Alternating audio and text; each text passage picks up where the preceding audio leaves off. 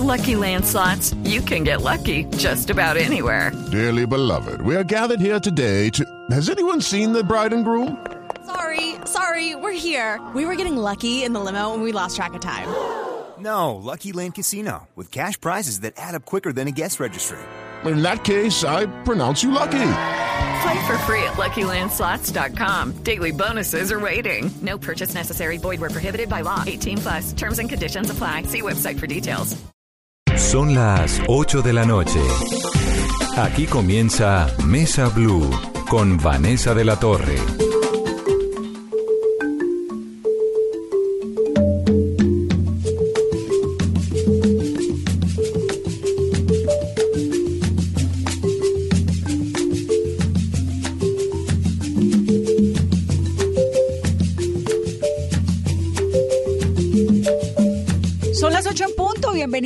A Mesa Blue. Hoy Bogotá está vestida de Pacífico. Se está lanzando a esta hora en el Teatro Mayor Julio Mario Santo Domingo el Petronio Álvarez, que es el festival afro más importante de América Latina. Hoy, a esta hora, en este momento, el Teatro Mayor Julio Mario de Bogotá se prepara para escuchar a los cuatro ganadores del Petronio del año anterior y al Grupo Bahía con Hugo Candelario, que es absolutamente maravilloso. Así que en el programa de hoy nos vamos a meter en esos timbales, en esas marimbas, en esa música negra que recorre la selva colombiana, el Pacífico y que nos lleva a unos sabores exquisitos y a una cultura riquísima de la que nos sentimos profundamente orgullosos y en la cual nos esmeramos un montón para que ustedes conozcan en este programa. Bienvenidos, esto es Mesa Blue.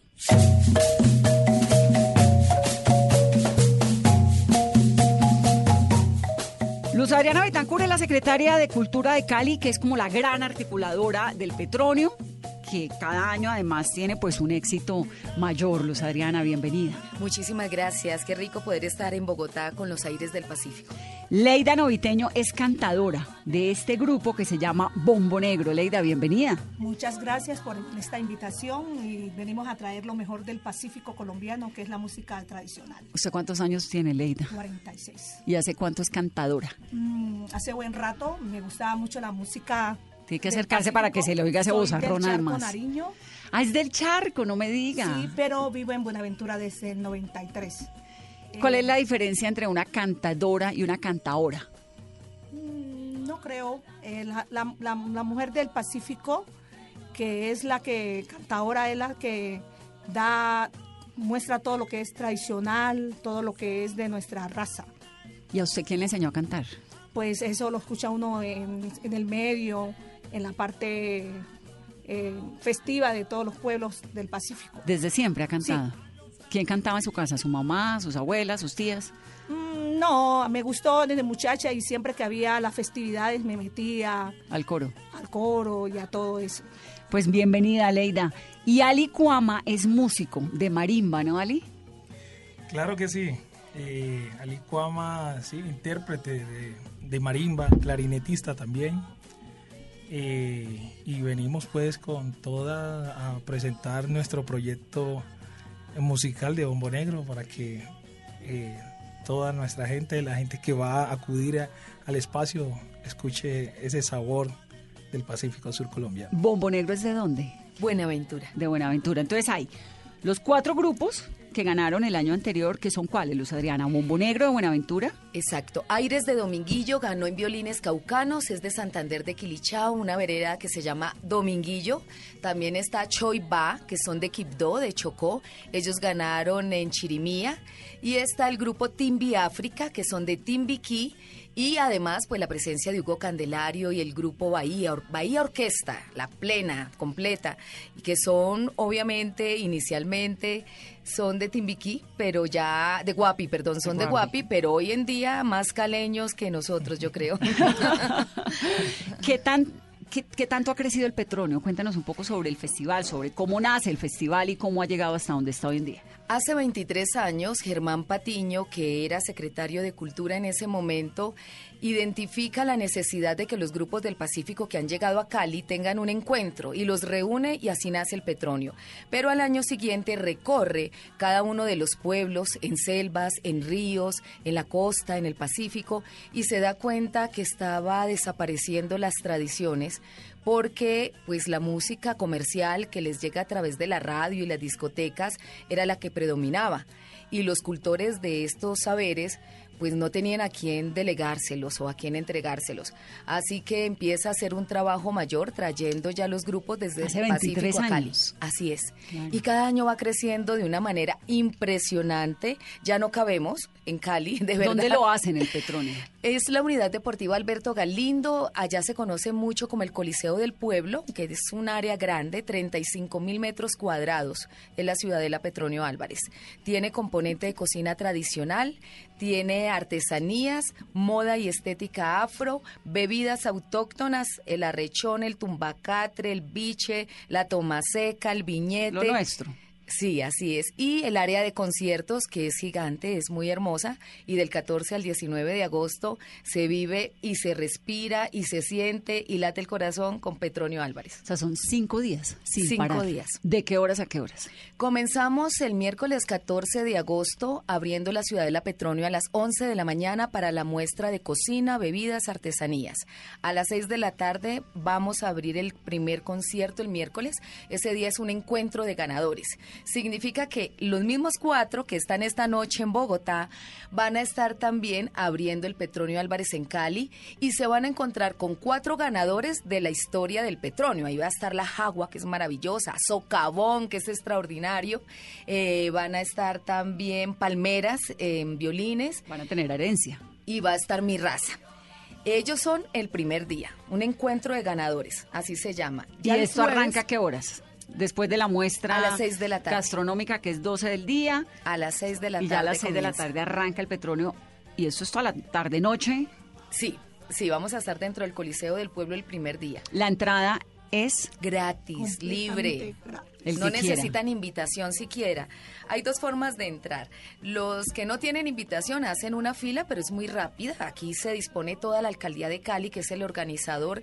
Está la Secretaría de Seguridad y Justicia, está Movilidad, Gestión del Riesgo. Esto es una organización de toda la administración municipal, así que ahí no hay demoras, no hay retrasos. No, y siempre sale muy bien, es, es- es realmente muy bien organizado. Mira, sí. el montaje es tan grande, tan de buen nivel que los embajadores, los rectores de universidades, los investigadores de música y antropólogos que van se quedan aterrados y me dicen, ¿por qué lo hacen de este lujo tan grande siendo gratuito? Le digo, precisamente. Cuando la gente ha estado excluida, cuando se han sentido minorías, cuando queremos darle la importancia que merecen, lo tienes que hacer como si fuera privado, como si fuera para el estrato más alto, porque es que la única manera de reivindicar lo que de verdad tiene valor es dárselo, hacerlo sentir. La tarima es giratoria, ellos lo saben. Cuando tú estás en escena y está interpretando un grupo, el otro se está montando atrás, la gente no pierde ni tiene tiempo pues de demorarse, la tarima gira y sale el otro grupo. Es el escenario más grande yo creo que tenemos en Cali en todo el año, ni siquiera la feria tiene un escenario como este, pero además las cocinas, Vanessa, fueron seleccionadas. Eso ya iba, ya iba a entrar allá, Somos- que hablemos de la cocina, que hablemos de las artesanías, de cómo hacen toda esta, cómo decantan esa cantidad de invitados, porque pues de, de aplicaciones, ¿no? Esto es todo el año preparándose para participar en el Petronio. Pero sigamos con la programación. Entonces, miércoles, noche de artistas. Sí, encuentro de ganadores. El jueves y el viernes es noche de concurso. Entonces, jueves y viernes se presentan las agrupaciones y van a competir. Hay 47 agrupaciones este año. Una de las novedades es que este año llegan tres chirimías de flauta. Antes teníamos chirimías de clarinete. ¿Qué es una chirimía? La chirimía es la agrupación tradicional de Chocó, que son las que andan, van tocando y van caminando y van recorriendo. Eh, son muy usuales en las fiestas de San Pacho, por ejemplo, de San Francisco de Asís en octubre, que también es declarada Patrimonio de la Humanidad por la UNESCO. Y es una música muy tradicional, pero ellos tienen dos variables dependiendo del pueblo. Las de clarinete son las más famosas o las más conocidas y en el Petronio siempre concursaban de clarinete. Este año le abrimos espacio a las de flauta y eso es muy valioso desde la conservación y el patrimonio. Y el día sábado es una noche de gala internacional. Entonces, además de los concursantes, vamos a tener a un grupo que se llama Rumba Morena, es música africana y cubana. Divino. Hermoso. Divino, sí. Fue seleccionado por el Comité de Música del Petronio Álvarez y ellos saben muchísimo, así que son estupendos. Y esa noche tenemos una de las que yo creo que, que va a mandar la parada en los próximos años en el mundo, así como lo ha hecho Shokip Town o como lo ha hecho Herencia de Timbiquí o Herencia, y es eh, la Pacifican Power. La Pacific Power ya está también de gira por Europa, ha estado de gira en Norteamérica y tiene todo ese poder que tiene el nombre con una cantadora como Nidia Góngora, que es de lo máximo que tenemos Aquí en la el tuvimos, a Pacífico. Nidia, es una que es maravillosa, sí, Pero además sí, se va a llevar a Zully Murillo, otra de las grandes, de las maestras. Entonces, ella va a estar el sábado. el sábado. Ese es el concierto principal con la Pacifican Power y con Rumba Morena, que es el invitado internacional. Y el domingo, que es el día que cerramos musicalmente, porque la cocina va hasta el lunes festivo, pero musicalmente el domingo 18 de agosto vamos a tener un concierto muy hermoso, que es el de Herencia de Timbiquí Sinfónico, con la Orquesta Filarmónica de Cali, dirigida por el maestro Paul Durí. Divino. Y vamos a tener la gran final de los concursantes, porque a ese domingo ya han llegado los mejores, los tres mejores en cada modalidad, y ese día se sabe quiénes son los ganadores. Y lo escogen el lunes festivo. El domingo en la noche. Ah, el domingo en la noche. 18 de el agosto. lunes es eh, gastronomía. ¿te entendí Solamente gastronomía y artesanías el lunes de cierre. Y recuperarse uno, pues, porque... No. Eso apunta. Para que puedan ir a trabajar Eso el apunta- martes. No, pues va uno a trabajar como el miércoles, ¿no? El martes todavía está con todo el remoto. Sí, sí, sí. Sí, afortunadamente siempre es festivo. Tiene que hacer- acercarse al micrófono, Leiva, para que la podamos, para que la podamos escuchar un poco más. Me gustaría que me contaran la historia de Bombo Negro. ¿De dónde surge Bombo Negro, Leida, Ali? ¿Cómo es la historia? Bueno, bombo negro significa fuerza, ¿no? Eh, poder. El bombo. El bombo, fuerza, poder, ¿sí? Eh, negro, pues eh, la identidad, ¿sí? La, la expresión de, de- de la- eh, nuestra gente de las comunidades afro- afrodescendientes en el Pacífico. Este grupo nace por iniciativa de jóvenes que estuvieron interesados en, en aprender prim- prim- principalmente en construir los instrumentos folclóricos del Pacífico. Dado de que ellos inician construyendo ese instrumento, ese mismo grupo de, ¿Qué jóvenes, instrumentos? la marimba, Marimba, el bombo, el cununo, y estos jóvenes llegaron a mi taller para eh, ponerse en la tónica de, de- de aprender y cómo se fabrica estos instrumentos, ¿A su principalmente taller en dónde? En Buenaventura. en Buenaventura, Casa de la Marimba. Eh, a partir de ahí, estos muchachos quedan enamorados con sus mismos instrumentos que fabrican y, y- y me hacen la propuesta de montemos un grupo, ya que tenemos los instrumentos. ¿Hace cuánto? Ya hace cuatro años. Y estos muchachos que llegaron a, a su taller, a la Casa de la Marimba en Buenaventura, que es famosísima, ¿eran de cuántos años? Pero Eh, además usted es muy joven, yo pensé que era mayor. Sí, ¿no? Viejito, ¿no? Ellos se ven jóvenes porque están muy bien alimentados, pero en realidad Una mayores. puta rechón toda la vida así, puro marisco. mariscos, no. Puta de piagua. Y el mar o el río, no, pues así quien no vive bien. se conserva uno, ¿no? Ah, Bueno, y, y entonces em, inicia este pro- esta, esta propuesta. Me está contando que estos muchachos son de cuántos, eran de cuántos Oh, años. eh, estaban entre los 25 a 60 años. Ah, muchachos, de ni tan 25 a muchachos de 60 me años. gusta, yo vengo siendo un adolescente. Y entonces, le, eh, Ali, ellos llegan y empiezan a organizarse con usted en torno a estos instrumentos. ¿Y qué hacían, digamos, además de ir a la casa de la marimba a tocar instrumentos, qué más hacían en sus vidas? Bueno, eh, dentro del grupo tenemos personas que son profesionales, como Leida Noviteño, es docente, Alirio Suárez, que también es otro docente, eh, en artística. eh, tenemos una joven arquitecta, fisioterapeuta. Bueno, eh, cada quien tiene una, una dinámica de su vida En Buenaventura. Buenaventura, sí. Y se reunían en las tardes. en las tardes nos reuníamos ya a hacer nuestros montajes, nuestros arreglos musicales y empezar a coordinar voces, ¿sí? Y desde ahí inicia esa, esas ganas de, de fortalecer eh, las músicas tradicionales del Pacífico. Hace cuatro años. Hace cuatro años. ¿Y en qué se diferencia esta orquesta que tienen ustedes, este grupo, el Bombo Negro, de los otros que van a participar o que participaron y ganaron? El Choiba, por ejemplo, los aires de Dominguillo, Timbi África, que nos estaba contando los Adriana ahorita. Bueno, la diferencia está en que, eh, pues, el legado tradicional siempre viene eh, de, de eh, generación en generación y en el caso de mi familia, mi abuelo que hizo música del Pacífico, Eloy Cuama, un indio, indígena, luego pasa mi papá y luego mi papá pasa... ¿Sus ancestros son indígenas? Indígenas. ¿De dónde? De, son en Vera, de Raposo el río Raposo. En ese entonces los indígenas estaban ubicados en Raposo. Cuando entra la población afro a, Raposo, ellos se desplazan a otro río que eh, es el Saija. ¿Eso es en dónde todo? ¿En Cauca eh, o Valle del Cauca? Eh, Saija está ubicado en el Cauca, ¿no? Saija.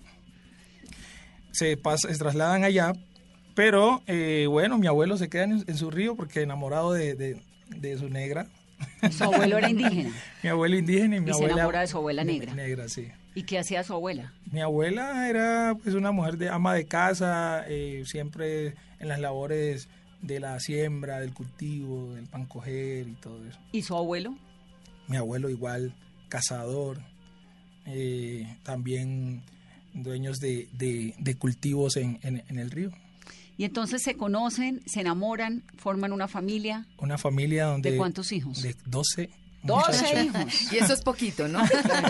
Conozco otras demás. De 12 hijos. Y dentro de eso pues nace esa mezcla de colorados, negros, unos cholos, otros más crespos. Claro, un mestizaje sí, un mestizaje fuerte. Y mi papá pues se enamoró de, una negra de eh, descendencia de Huajuí, mi mamá. ¿Qué es Huajuí? Huajuí es uno de los ríos del Pacífico. Eh, y mi mamá, pues una negra, eh, ya pues fallecida el 24 de diciembre de este año pasado.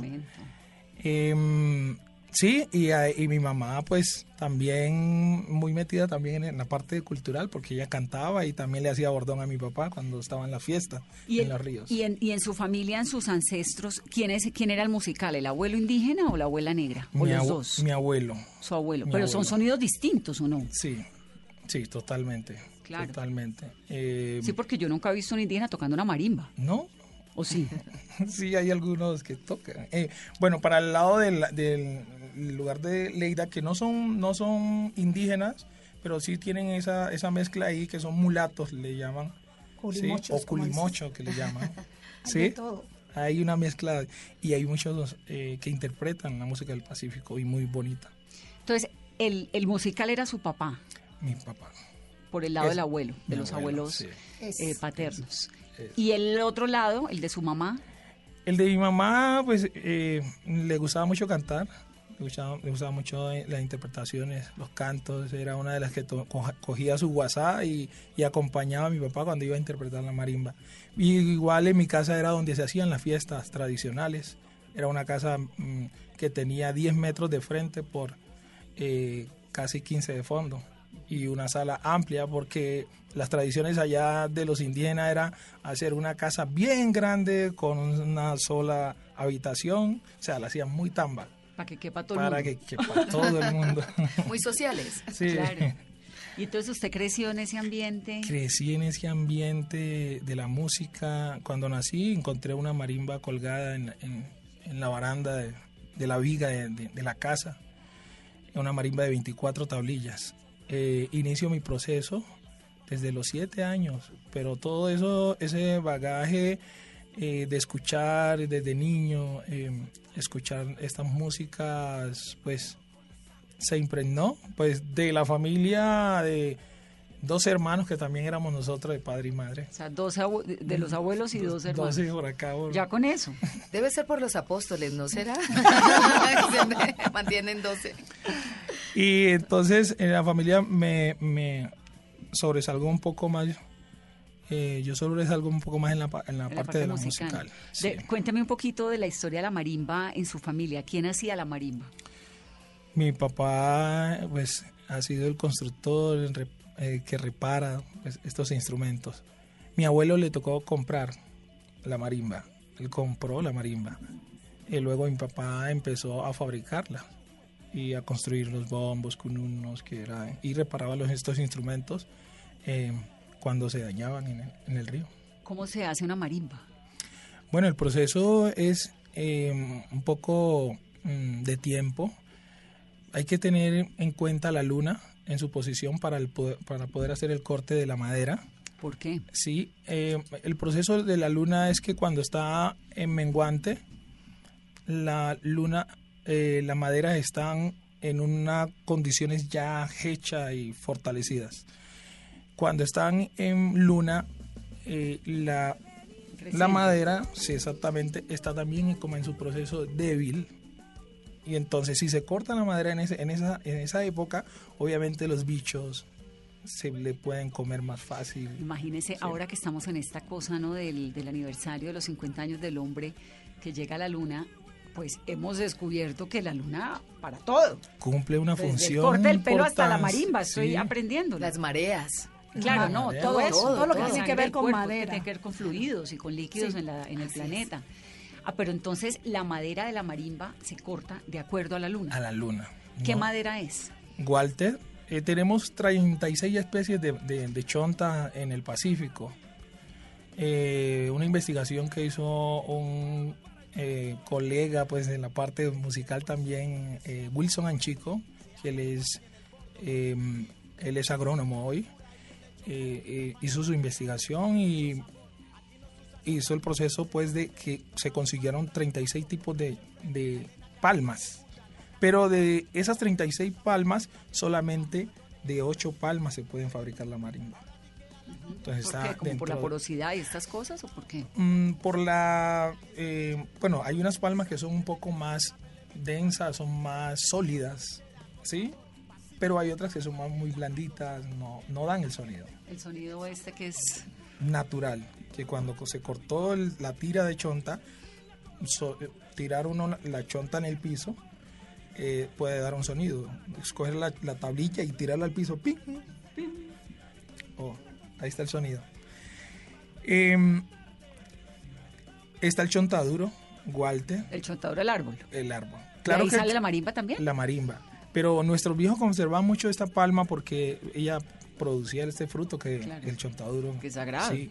Entonces, esta palma la utilizaban únicamente cuando esa palma se secaba. No daba más chontaduro. ¿Es verdad que el chontaduro es afrodisíaco o no? Claro que sí. ¿Ah, sí? Sí, Nutritivo en todos Nutritivo. los sentidos. Uno se come un Sí. chontaduro y queda almorzado. sí, sí. sí. Y Y con feliz. café. pues. Eh, entonces, eh, están estas palmas, Walter, el chontaduro, está Walter amarillo, eh, Walter rojo, que es una de las muy sonoras, que esa, con esa es la que estoy- tengo Ahorita está. construida mi marimba, Walter rojo. Está eh, Don Pedrito, Pambil, ¿sí?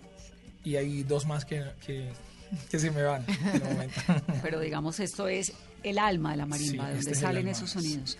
Y hay un proceso como de curación, un proceso de quién, de, de dónde sale, quién se inventó la marimba. Bueno, este tipo de supersticiones que, que tenían nuestros viejos, que tenían sus conexiones espirituales y que la marimba le enseñaba el duende. Bueno, eso es, es una cuestión que bueno, los viejos siempre han tenido su, su, su comunicación a través de, de cierta forma. Pues no me tocó, no me tocó a mí. Mi papá sí me cuenta que él lo llegó a hacer. Y es la conexión de estos espíritus e invocarlos con una marimba nueva para hacer su trance y poder aprender y volverse un, un, un diestro Sabio. pues en este, en este instrumento. Pues eh, no lo hacemos, ya la- esa tradición sí la perdí, no siguió ese legado. Sí, eh, es con total naturalidad eh, de nosotros eh, que hemos hoy Bombo Negro, eh, sabemos pues interpretar esos instrumentos. ¿Y cuánto se demora la fabricación de la marimba? Y eso tiene un precio dependiendo de qué tipo de madera mm, se utiliza. Ok, la- eh, el precio de una marimba depende en la calidad de la chonta. Por ejemplo, la- una marimba hecha en chonta de Walter Rojo es mucho más costosa y de chontaduro es mucho más costosa que una de Walter amarillo. ¿Y en el sonido también varía? Incide en el sonido. ¿Y cuánto puede costar? Una marimba de chonta de Walter Rojo, dos mi- eh, millón doscientos. Una cromática, dos millones de pesos en Walter Rojo. ¿Y cuánto se demoran fabricándolo? Después que este, este material ya está seco, que cumple más o menos un, pro- un promedio de mes y medio bajo el sol, eh, perdón, bajo sombra, en el soberano que nosotros llamamos allá, debajo del techo. Entonces, como eso genera calor, entonces el secado se hace más o menos alrededor de un mes y medio. Cuando ya esa madera está seca, la guadua, que es verde, debe ser guadua verde, no la amarilla. Eh, tenemos esos dos tipos en el Pacífico, guadua verde y amarilla. Eh, utilizamos la, la verde para la fabricación de la marimba. Em, esto dura más o menos cinco días, teniendo todo el material. ¿Y eso lo hace usted solo o con alguien que le ayude? Pues tengo un Está ayudante. el equipo. Un equipo eh, que de dos. que le meten el alma a la marimba. y el resultado, pues, es eso. Ese sonido que suena, sí, como a la lluvia, como al Pacífico, a las olas, a todo suena la marimba. Claro. Vamos entonces, Luz Adriana, a escuchar marimbas hasta que ya en el Petronio Álvarez. Pero también hay, lo que hablábamos hace unos momentos, una muestra gastronómica y una muestra eh, de artesanías cultural muy importante. ¿Cómo hicieron la selección de quienes van a estar allá? Nosotros cada año abrimos en la Secretaría de Cultura de Cali una inscripción gratuita y pública. Se inscribieron para las cocinas 250 personas, 242 exactamente. ¿De dónde? Bien, no, esa inscripción es solo Cali. Muchas personas han venido de cualquiera de los departamentos del Pacífico, pero ya viven en Cali. Hacemos otra convocatoria en Nariño, otra Cauca, otra Chocó y otra Buenaventura. Cada, cada secretaría, me imagino. No, nosotros. Esto es solo Alcaldía de Cali. El, el festival lo realiza únicamente la Alcaldía de Cali y reúne a todo el Pacífico. Pero la primera selección en Cali, que son 242 inscritos, van a la Escuela de Cocina del SENA. No la presta totalmente gratis. Las señoras pasan por una entrevista, o los señores, porque también hay hombres que concursan, hacen una entrevista para saber quién les enseñó ese plato. Entonces, quién enseñó un pusandao, o un encocado de camarones, o un pastel chocuano. Cada uno tiene su historia. ¿Y participan Y con un plato o con, con un, un- solo plato? Así solo? venda muchos después. Pero para ganarse el cupo, lleva uno. Y el jurado es un jurado experto en cocina de las cuatro regiones.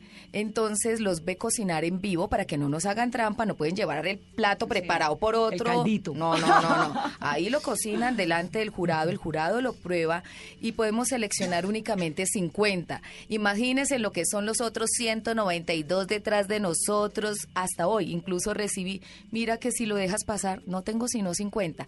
Las otras 20 cocinas vienen de las regiones, lo hemos hecho en asocio con la Fundación Aqua para llevar jurados también a las regiones. Igualmente traemos estos 20 y esos 70 cocinan, pero la mejor comida del Pacífico. Y del mundo, porque esa comida del Pacífico es de locos. Eso es delicioso. Sí, de Esa locos. área se llena desde las 11 de la mañana. Yo creo que hay más tráfico de gente en las cocinas que en la música y eso es mucho decir. Y el otro componente que lo decimos con orgullo es que durante esos cinco días todo el mundo quiere ser afropacífico.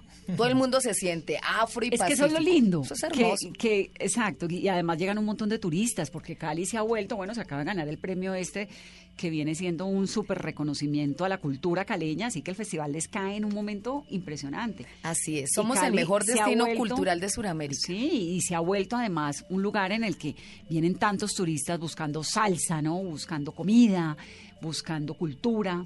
Vanessa, y es que esta experiencia es única, no la pueden encontrar ni en la costa atlántica ni en el interior de Colombia, es que es único, es una gente maravillosa, con unas tradiciones muy fuertes y muy ricas, y además encontrar todo junto en un solo lugar, porque es que las artesanías, que también son indígenas y son afro, esas artesanías no- nos las ayuda a seleccionar artesanías de Colombia, entonces también traemos los mejores artesanos del Pacífico, Pacífico. ¿Cuántos? Y en la convocatoria, y supongo que la preselección es parecido a lo de la gastronomía, ¿o cómo es lo de las? Exactamente, también se inscriben, también hay jurado, en total tenemos 192 stands entre las bebidas autóctonas, las artesanías, la estética afro y la cocina.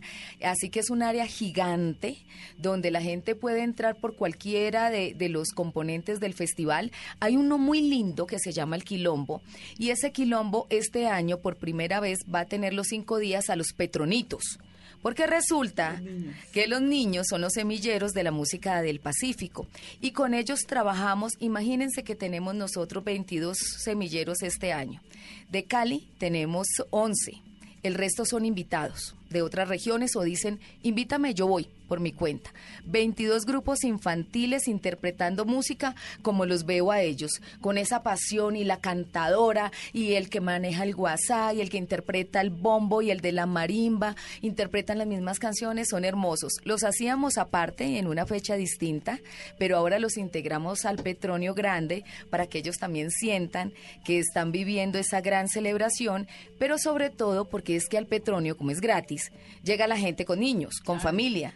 Y entrarlos al área de concierto grande, de cocina, es complicado, entonces le hicimos su propio espacio que es el Coliseo del Pueblo Cubierto, donde Pero pueden es estar desde la, ahí mismo, Ahí en la misma ciudadela.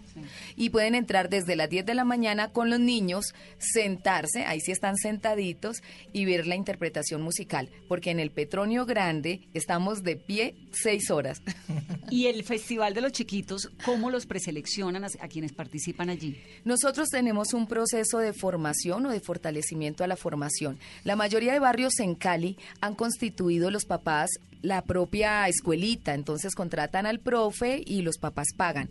Pero cuando se acerca el festival, dos meses antes, nosotros entramos con maestros como Héctor Tascón, por ejemplo, o la maestra Oliva, o la maestra Janet Riascos, empezamos a fortalecerlos para que sepan desempeñarse en el escenario ante tanto público. Entonces ahí los empezamos a reunir, van los nuestros, ahí no hay concurso, todo el que quiera estar está, pero los articulamos para que todos tengan como el mismo nivel.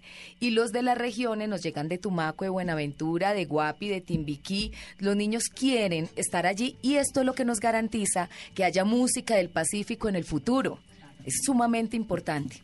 Y otro de los espacios es el del look afro, la moda, los peinados. ¿Ese cómo funciona?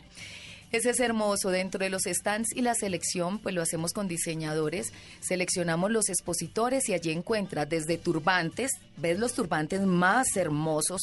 No importa si son afros, indígenas, mestizos, mulatos, blancos, europeos, no importa, todo el mundo anda vestido con su turbante. Tenemos las galas más grandes, ellos lo saben. Yo digo, en Petronio no hay feo ni fea. Todo el mundo está como la gala más importante.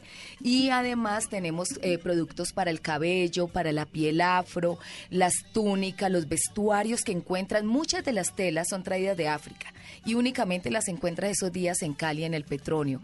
Y la gente se manda a hacer sus vestidos con estas telas maravillosas y además encuentras toda clase, por ejemplo, los peinados. Y los peinados en el Pacífico y en la historia de, de la población afro en Colombia es muy importante, porque es que los peinados además tiene que ver con ese orgullo, con decir... Eso le quería preguntar, mi ¿cuál es el natural. símbolo que hay detrás del, del turbante, de la chaquira en el pelo, del peinado afro grande?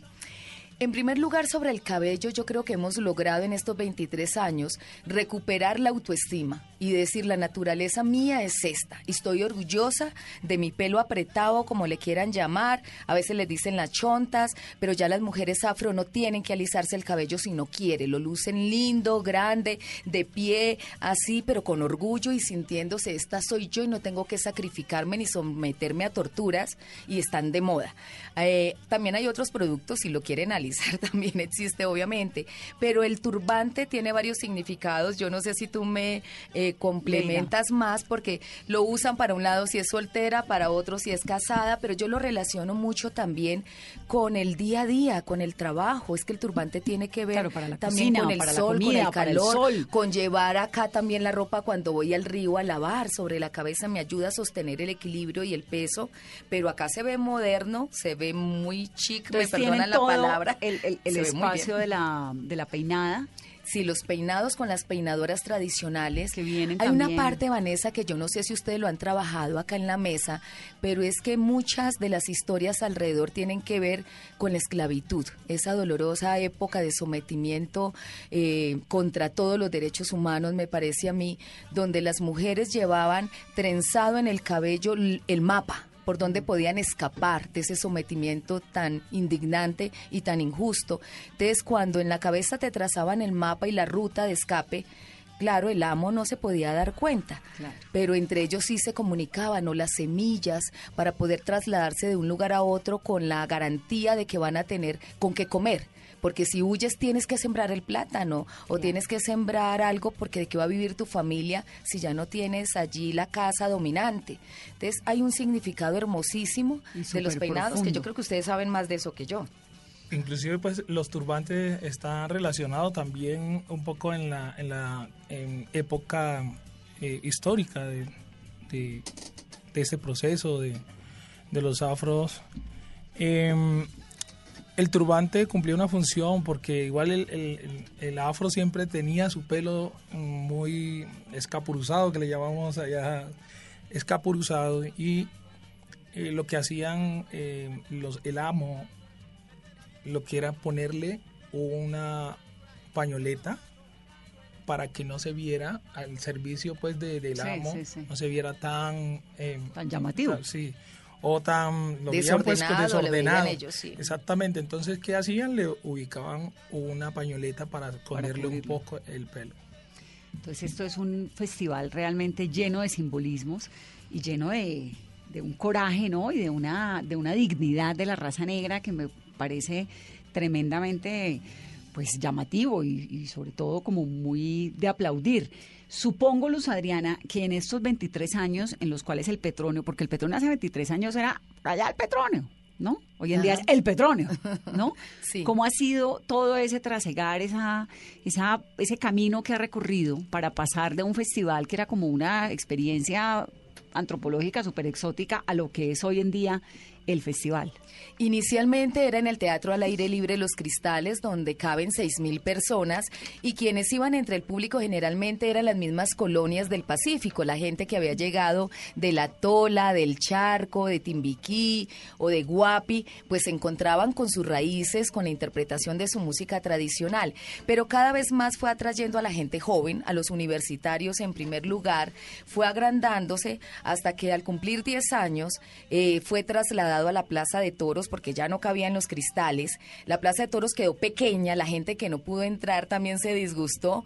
Al año siguiente lo llevaron al Estadio Pascual Guerrero, pero el estadio no es un sitio adecuado porque es para estar sentado mirando un partido. Aquí nadie está sentado en el petróleo, todo el mundo baila, se Gozando. mueve, arma corrinches, se saluda, es como un club gigantesco y lo llevaron después a las canchas panamericanas. Y allá el último año que estuvo en las panamericanas, la gente no cupo, se nos quedaron algunos sobre la autopista Sobre la- suroriental, otros en la calle Novena y cuando recibimos nosotros en la alcaldía Armitage este evento dijimos, si ya sabemos que no caben las canchas panamericanas, busquemos Pues otro otro lugar. Y nos fuimos a la Ciudadela Petronio Álvarez, así le llamamos, es la unidad deportiva Alberto Galindo, donde está muy bien ubicada, es calle Quinta con carrera 52, esto es súper central. todo el mundo por ahí. Estación Pero se del va a quedar Mío. chiquito también. Se nos va a quedar pequeño. Estamos pensando ya dónde vamos a construir uno de tres pisos para que quepa todos. Y en este espacio hemos logrado primero diseñar la ciudadela con ingenieros y con arquitectos. O sea, no es que montamos stands a lo loco. No, hubo un equipo de ingeniería y de arquitectura que se sentó con las cocineras y les dijo qué necesitan. Por ejemplo, las cocinas tienen el chut de basura. Ustedes no sienten el aroma al pescado o a los desechos de la comida, porque cada dos horas nosotros retiramos todos los desechos. Tienen un lavadero de pescado Porque además para esto es las marisco, escamas. marisco a la lata, ¿no? Tenemos un frigorífico gigante pagado por la alcaldía también que funciona para guardar todos los mariscos que traen generalmente desde Tumaco, es como la zona de donde más traen, y vamos entregando poco a poco, ellos van sacando, ellos guardan y van sacando. La limpieza es perfecta, tenemos al DACMA mirando que no haya especies en vía de extinción en venta, tenemos salud pública controlando que lo que tú vas a tomar pasó por salud pública y lo que vas a comer. Ahora también. hablamos de lo que vamos a tomar. Roseli Rosero, que es cantadora y marimba. Eh, estábamos hablando, Roseli, ahora del significado de, del pelo, del afro, del no afro, de los turbantes, de todo esto. ¿Qué hay allí dentro de- del, del folclore negro relacionado con la estética del pelo? Bueno, en cuanto al turbante de la mujer afro, se puede notar que eh, cuando se hace el moño hacia el lado izquierdo es para las mujeres que están comprometidas. O sea, es como un, es diciente, diciendo estoy comprometida y no quiero nadie con- nada con ningún hombre. Cuando se hace el moño hacia el lado derecho es que estoy soltera y de pronto pues quiero que me coqueteen. Y cuando lo tengo en el centro es que no quiero ninguna de las dos, estoy neutra. ¿ya? Y ni yo allá que ni estoy acá. casada con hija, Ajá. lo más Soy pongo. Sí. Entonces, pues eso es más o menos en cuanto a los moños. El turbante ha sido muy importante, ha sido eh, en la historia un elemento de resistencia para las mujeres afro, porque pues allí, digamos, cuando el tema pues de la libertad, ellas guardaban suministros de comida, semillas para sembrar en sus nuevos lugares pues de donde iban a vivir y también podrían guardar mapas, o sea, muchos elementos que las llevan a, a resistir y a subsistir en ese pues momento de libertad. Debajo del turbante. Sí, señora, ajá. Ah, qué lindo. Servía como de, bode- como de bodega, podemos decir. Sí. ¿Y las trenzas? Las trenzas, eh, al principio, pues sabemos que la comunidad afro siempre ha tenido mucha, eh, su artesanía ha sido extensa, ¿no? Entonces, en cuanto a las trenzas, también se dice que se hacen eh, en el cabello de la mujer y dentro de ellas también se guarda semillas, como arroz, semillas de maíz. Y además de esto, eh, las trenzas también marcaban los caminos, los caminos Como hacia la libertad. Hace unos momentos. Ajá, o sea, éramos tan, tan creativos para lograr ese objetivo de la libertad. Y eh, eso nos permitió, pues, valga la redundancia, ser libre frente a los amos que no podían como eh, entender y comprender esos momentos. Como que, ah, tienen trenzas. O sea, No cuenta, No, pues no claro. Ajá. Roseli, ¿Y cómo se cuidan el cabello detrás de ese turbante? Porque el cabello se mantiene muy lindo pese a que lo tienen guardado. Claro, con, eh, o sea, la misma naturaleza nos da los elementos. Por lo menos se extrae el aceite de coco, eh, aceite de, de tiburón, o sea, muchos elementos que la misma naturaleza nos da. Y cabe destacar que la comunidad afro siempre trabaja en pro del bienestar de la naturaleza y nunca para dañarla, ¿ya? Y de ella, pues, extrae lo que puede, o sea, lo que sabe que no le va a hacer daño eh, a, la, comu- a, la, a la naturaleza y pues permite que el cabello mantenga brilloso, largo, sedoso. Otra cosa que me, se- que me escapaba es que el turbante, el turbante también se usa como para protegernos las mujeres que iban a los campos, a las minas, de los mosquitos, de la intemperie, ¿ya? Para Sí. proteger el cabello. Leida y Roseli son cantadoras, ¿no? ¿Cuántos años tiene Leida? 46. Ya me había dicho 46. ¿Y Roseli? Eh, yo tengo 29 años. 29. Y Roseli, que es tan jovencita, ¿cómo entiende uno que en esa, pues llevan casi dos generaciones de diferencia, cómo se han transmitido este arte del- de, de cantar? Bueno, en- pues gracias a Dios pues estamos en el Pacífico y en Buenaventura se han hecho muchos procesos de la Casa de la Cultura. ¿Roseli es de dónde? De Buenaventura, claro, sí. Entonces, eh, cuando uno está en los procesos de, de culturales, siempre encuentra personas que pueden ser el abuelo de uno, eh, el primito, ¿ya? La tía, la prima, hasta la mamá. Entonces, esas personas siempre están prestas a brindarnos esos saberes, a enseñarnos, a guiarnos de la mano y a nunca soltarnos, porque siempre están ahí corrigiéndonos. Como a pasar la, el conocimiento De generación en generación. ¿Qué cantan? cantamos todos los ritmos de la- del, del Pacífico. colombiano.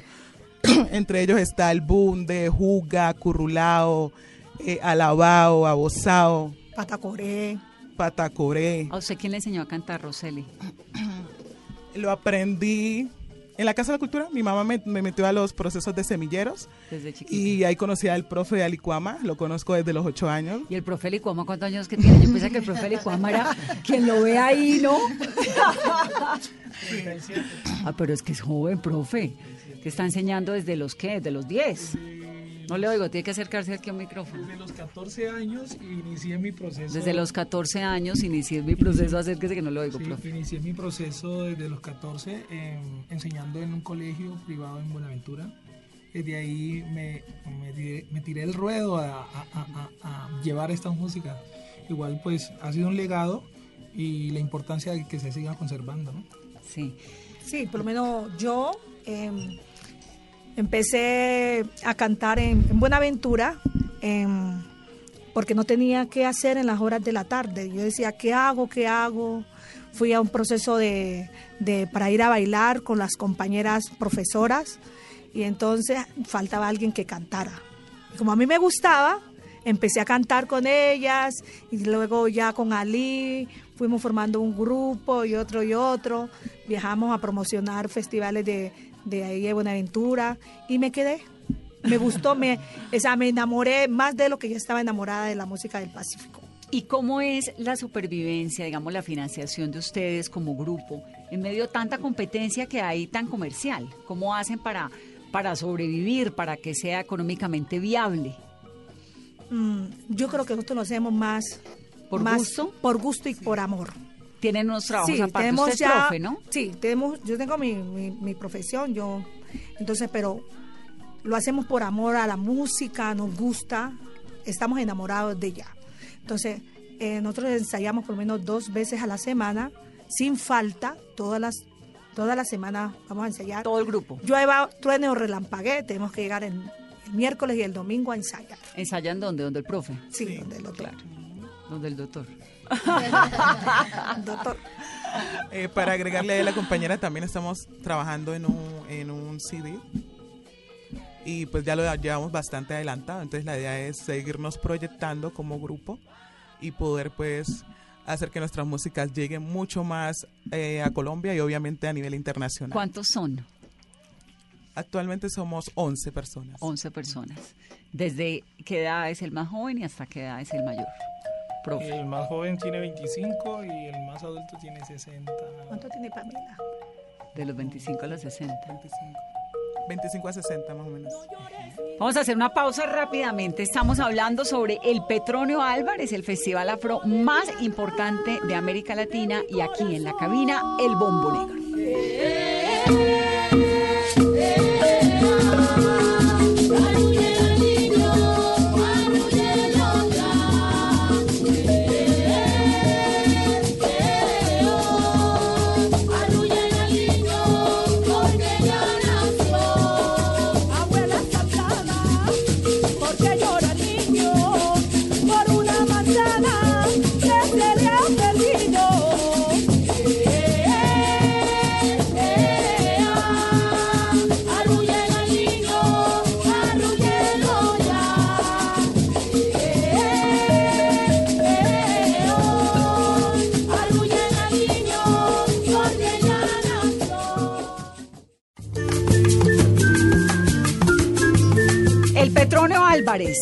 Luz Adriana, ¿cuándo es que? Recuérdeme la fecha, por Del favor. 14 al 19 de agosto. Del 14 al 19 de agosto. Estos son cinco días, pues, de lo más importante que hay de la música afro, de la cultura afro, gastronomía, eh, bueno, todo lo que uno quiera.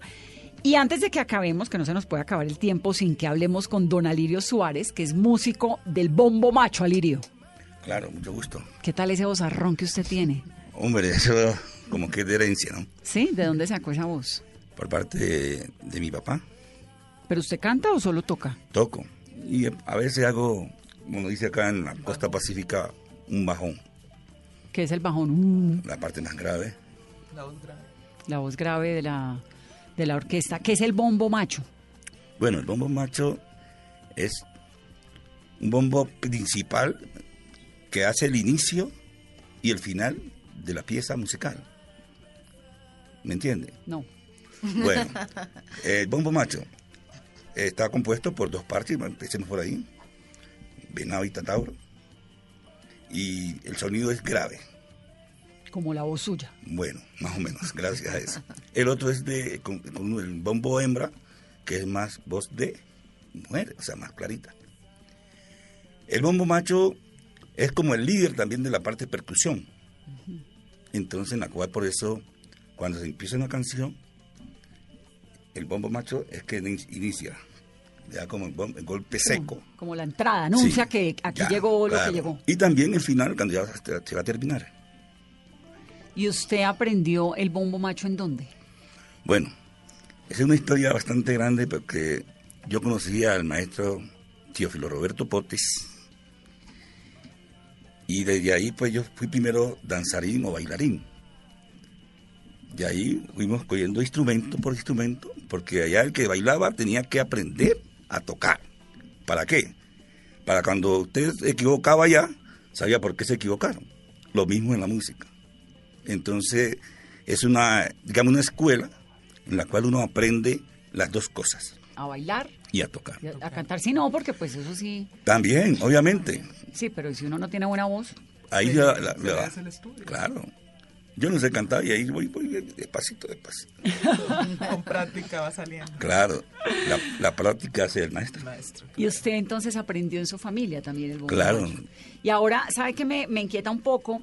Saber cómo está ese semillero de las generaciones nuevas en orgullo, en talento, en, en- en lecciones, digamos, están aprendiendo, se está garantizando la preservación de esta cultura pacífica tan rica. Claro, conservar nuestras tradiciones desde los colegios, desde los barrios. Se está trabajando Se en está eso. trabajando. ¿Y a los tiempos niños y a los jóvenes les gusta? Pues ¿O se han tenemos un dejado metido 50-50. mucho por Tenemos los un otros? 50-50 porque tenemos los otros ritmos que lo llaman mucho la atención, pero estamos en las instituciones, en los barrios, dándole estas tradiciones para que no desaparezca Claro. y siempre se conserve. Entonces, por eso, desde los barrios, de las instituciones, de los colegios, estamos enseñándoles danza, música y canto del Pacífico. Danza, danza que currulao y... Danza de la costa pacífica, inclusive también de la costa norte del Chocó, como la jota, la bozao, ya una mazurca. Sí. Y para eso, pues por supuesto, el petróleo es clave, ¿no? Ideal. Lo, lo ideal es para la música. Se ha dejado de lado lo que es la danza, que también estamos eh, proclamando que El otro dice- año le metemos danza. a la- Sin embargo, maestro, yo sé que quisiera que hubiera más danza como lo hay en música, que son 47 grupos, pero la mano de Currulao, que presenta el Instituto el Popular de. Cultura, son más de 150 bailarines egresados de ese gran IPC que tenemos en Cali, que hacen un montaje bellísimo, montan un galeón, un barco que llega, descienden de allí, significando cuando llegaron los africanos a nuestro territorio y empieza todo ese mestizaje tan grande y tan importante y tienen además representados, por ejemplo, al maestro Gualajo, Gualajo. que el año pasado le rendimos homenaje, el gran marimbero del Pacífico y, y el IPC nos lleva una muestra de danza mientras le resolvemos o la administración municipal le resuelve el Lo pedido, nos lo reclaman todo el año, Sí, que dónde no, está la danza. no, pero si es que pero es que este es un festival muy grande, Vanessa. Es un festival de 11 meses de organización y además de un costo altísimo, una inversión que el municipio Esto hace todo es alcaldía, grande. ¿no? Todo ¿Y la alcaldía de empresa Cali. privada qué tal? A ver, tenemos del municipio de Cali 4.500 millones de pesos. La OIM, la Organización Internacional de Migraciones, nos aporta también cerca de 300 millones de pesos. Y en empresa privada, pues solamente una marca que no sé si la puedo decir. Adelante, Arroz además, Blanquita. No solamente hay que decirla, sino que hay que aplaudirla. Sí, es Pero la por única. ejemplo, Por el Azocaña y los ingenios y todo eso que es el tan año ligado a la cultura. anterior nos ayudó a financiar a Yuri Buenaventura. Entre Procolombia y Azocaña pagaron el concierto de Yuri Buenaventura que fue muy importante.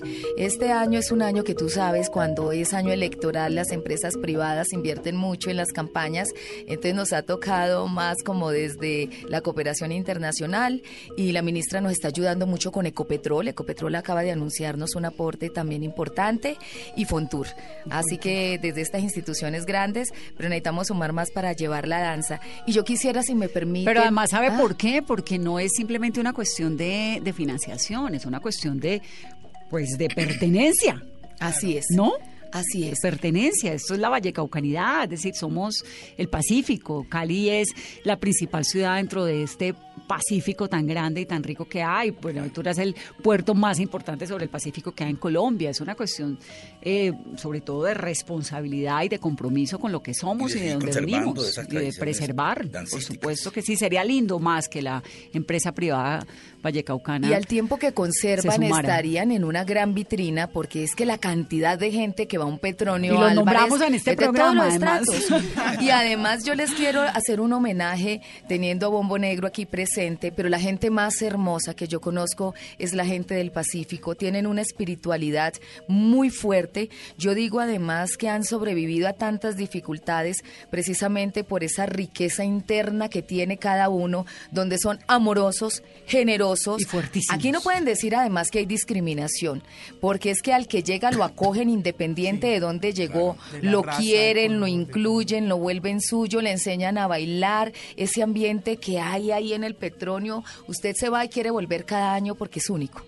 Pues nos vemos entonces en el Petronio. A ustedes muchas gracias por acompañarnos. A Ali, a Lirio, Ana Sinisterra, Jonah Lumía, Leida, Roseli, Luz Adriana, gracias por venir acá y por llenarnos y contagiarnos de esta dicha y del maestro Hugo Candelario con su grupo Bahía que está presentándose esta noche, que es gran amigo de esta casa.